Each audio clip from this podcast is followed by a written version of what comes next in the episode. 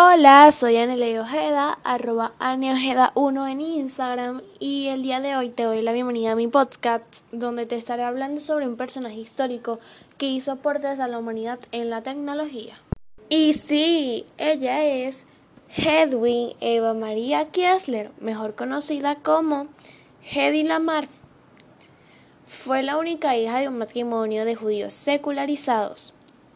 Su madre una pianista nacida en Budapest y su padre un banquero nacido en Leópolis. Pertenecían a familias judías burguesas. Ella desde pequeña destacó por su inteligencia y fue considerada por sus profesores como superdotada.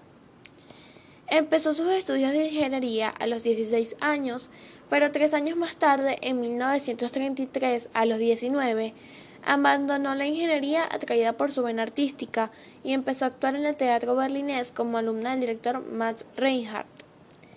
Ella es la primera inventora de una versión de amplio espectro que permite la comunicación inalámbrica a larga distancia.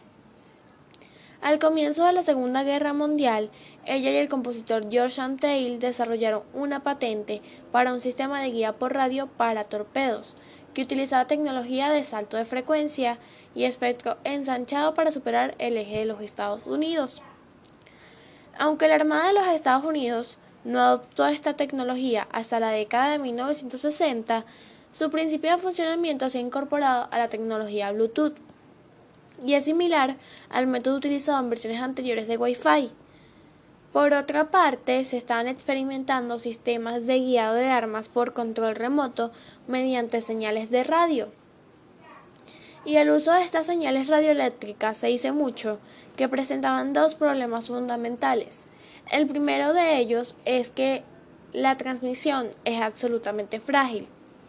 Debido a la duración de la información, el enemigo puede escanear frecuencias en diferentes bandas de frecuencia y tener tiempo para ubicar y transmitir.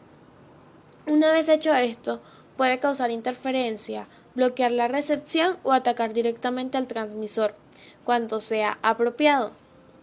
El riesgo que esto representa para los operadores de la estación es obvio, especialmente si son espías ubicados en territorio enemigo.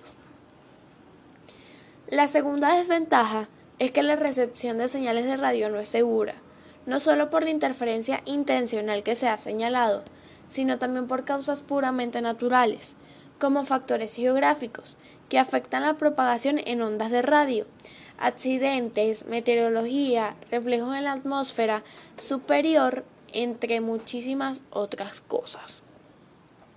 Este sistema que concibió Hedy comenzó con una idea simple y efectiva. Se trata del proceso de envío de mensajes de comando o comandos, dividiéndolos en partes pequeñas. Cada parte se enviará en orden y la frecuencia se cambiará cada vez en un patrón pseudoaleatorio.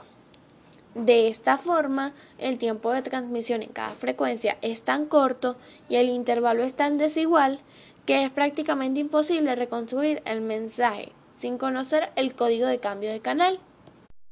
El mensaje o la orden, en caso de control remoto, utilizaba un sistema binario, modulando la frecuencia portadora con una señal de baja frecuencia fija, lo que permitía añadir filtros sintonizados a estas frecuencias en el receptor para eliminar las señales parásitas, mejorando la calidad de la recepción.